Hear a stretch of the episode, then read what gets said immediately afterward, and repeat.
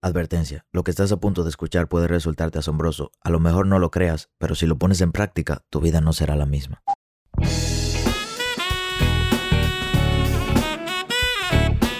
Hola, ¿qué tal? Mi nombre es Sebastián Rodríguez y a ti que me escuchas te doy la bienvenida a la sabiduría del Sensei. Un corto espacio de crecimiento donde te compartiré contenido de valor con el objetivo de ayudarte a crecer como persona y lograr tus sueños. Crecer te permite tomar mejores decisiones y mejores decisiones te darán mejores resultados. Así que qué mejor manera que invertir tu tiempo creciendo. En el episodio de hoy tenemos un invitado súper especial y más para esta temporada, cómo dejar tu empleo. Luis Chacón, una persona que conocí no hace mucho tiempo, pero que ya lo considero como parte de, mi, de mis amigos. ¿Cómo estás, Luis? Cuéntame. Hola, hola, manito, ¿cómo estás? Eh, saludos a todos y bueno, bien, bien. Gracias por la invitación, de verdad. El que no conoce a Luis, Luis está encargado del emprendimiento Taínos Tattoo y fue la persona que me hizo mi primer, segundo, tercero y, y todos los tatuajes que tengo. Para mí, uno de los mejores de República Dominicana.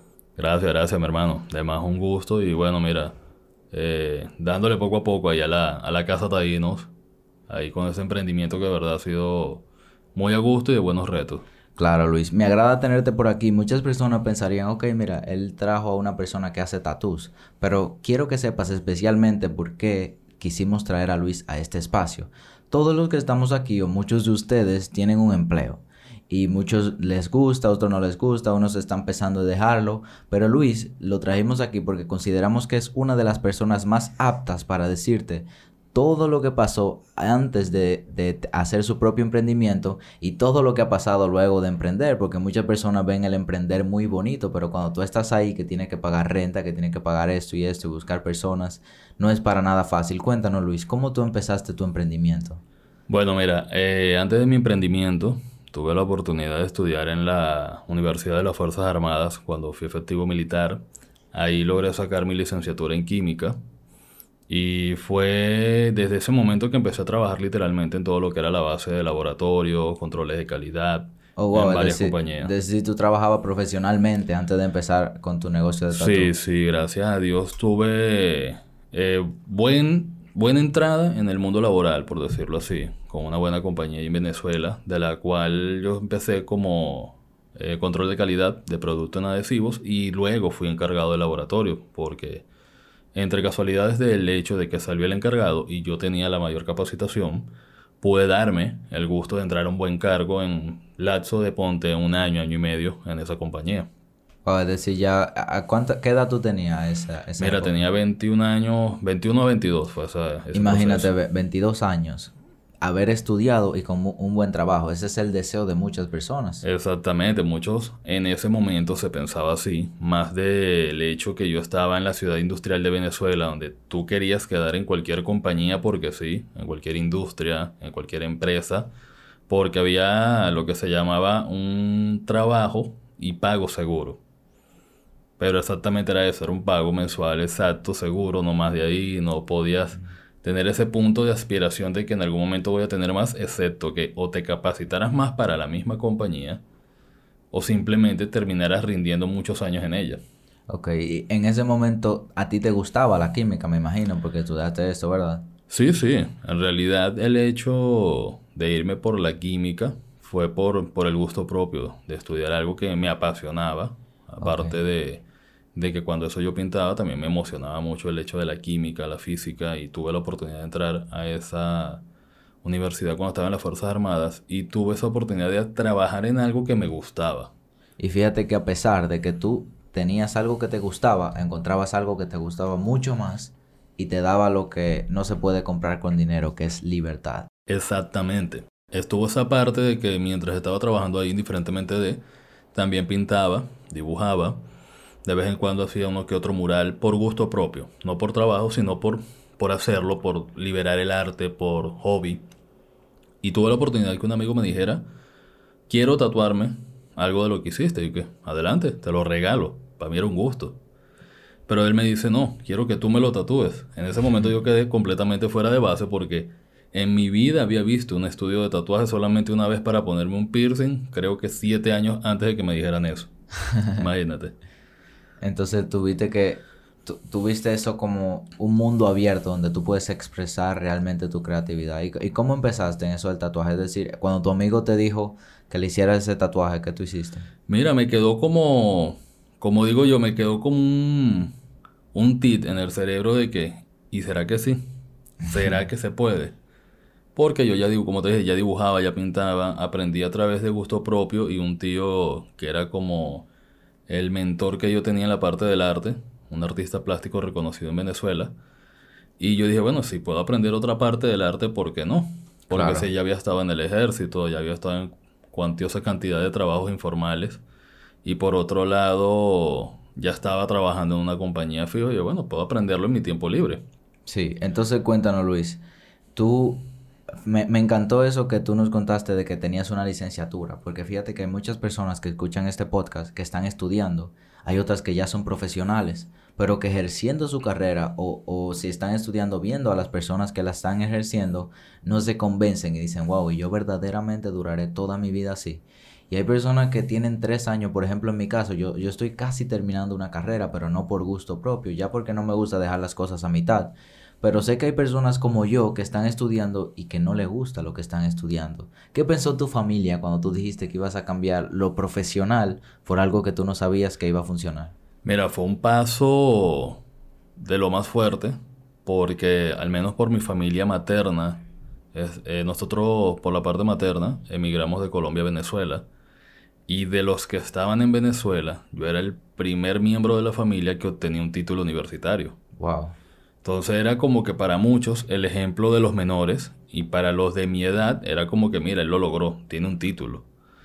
Y de repente, para ellos, o a su parecer de la noche a la mañana, según, salgo con que voy a hacer un curso de tatuajes y voy a empezar a tatuar. Era como que ya va, pero ¿qué pasa aquí? Este pan, ok, dibujaba, pintaba, pero ahora salta con eso. Y siendo de parte de madre y de padre de mi familia, la primera persona interesada en eso. Wow en tatuajes y esas cosas que dan como que, ¿y este loco que le dio ahora? Literalmente fue ese, encontronazo. Entonces, eso nos lleva, Luis, a la segunda pregunta. ¿Qué tú hiciste para poder suprimir y actuar a pesar de todas esas voces que se despertaban en tu contra? Porque me imagino que no es fácil tú querer hacer algo y que las personas más cercanas a ti sean las personas que menos te apoyan en tu inicio. Mira, es rudo, es rudo porque literalmente es ir a nadar contra marea por completo. Tanto por la parte laboral, eh, decirles a ellos voy a dejar un trabajo seguro donde estoy ejerciendo mi licenciatura ganada en la universidad después de casi cuatro años de estudio, como en la parte personal, voy a dejar un trabajo completamente formal donde me dan un nombre como licenciado. Adentrarme en el mundo del tatuaje es fuerte tanto para la familia como para mí. Y tú te fijas que seguramente en esa época los tatuajes no eran tan aceptados. Ahora, fíjate que ahora mismo todavía no son súper aceptados. Imagínate para esa época. Sí, sí, claro. Para la época la persona que estaba tatuada es muy parecido a como actualmente lo ven aquí en República Dominicana. Quizás un tigre, quizás un, una persona de poca reputación o mala en ella. Claro. Entonces también era un poco fuerte adentrarse en ese mundo en ese momento porque no, no te iban a ver bien, de manera clara.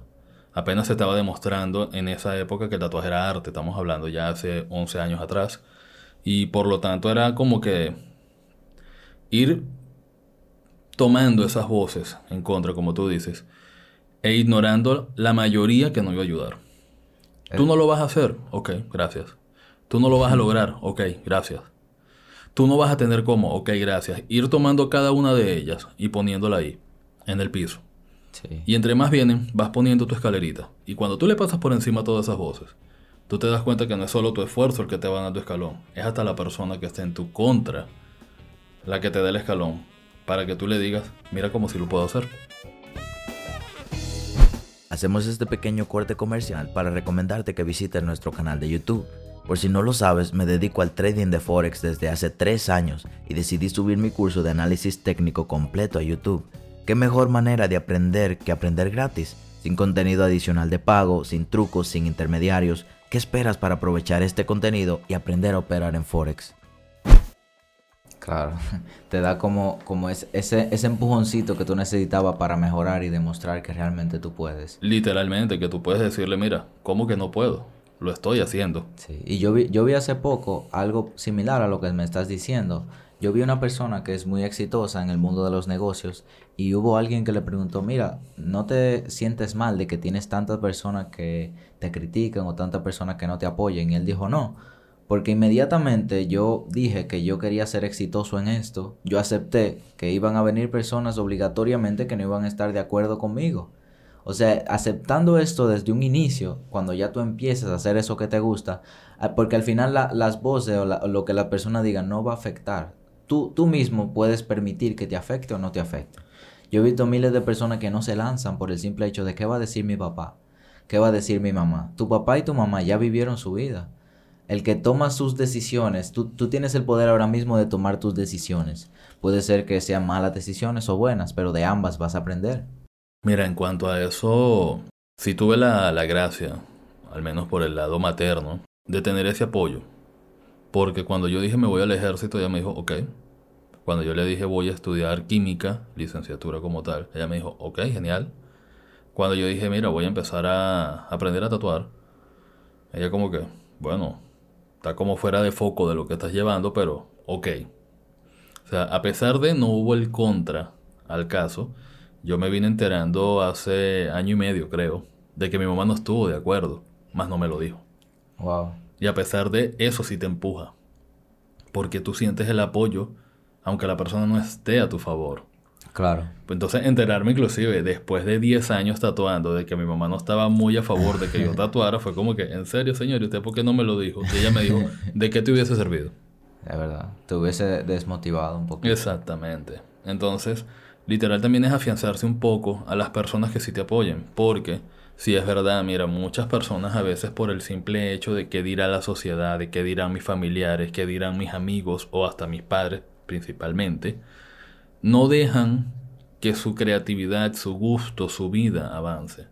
Al igual como tú lo acabas de decir y como pasó conmigo, conozco un par de personas ya con títulos universitarios que no son de menospreciar para nada, han logrado también su negocio propio fuera de una carrera universitaria. Tengo una, una amiga que es contadora y aún así ella le encanta y vende muy bien postres. Y cualquiera diría que tiene que ver una cosa con la otra. No, para nada. Ella volvió su hobby su negocio literalmente. ¿Y ya ahora hace postre a tiempo completo? Mira, sí, en realidad sí, porque por lo menos eh, su trabajo de contabilidad lo lleva más que todo para familiares de vez en cuando. O sea, más bien su trabajo secundario se volvió su, su contabilidad. ¿Y, cómo se llama ella para que podamos buscarlo y probar ah, esos, famosos postres? Se los voy a pasar, se los voy a pasar. Es Paola Bates. Tengo que buscar exactamente cómo se escribe en Instagram para que los pruebe, porque son muy buenos, de verdad. Claro, lo, vamos a poner en la descripción del podcast cuando tú lo encuentres. Perfecto, Luis. Y fíjate, hay, hay algunas veces que cuando las personas se tienen una opinión contraria a la nuestra, nosotros podemos pensar que esas personas o son envidiosos o son haters, pero al final no, sino que simplemente hay personas que no saben cómo dar a conocer lo que piensan.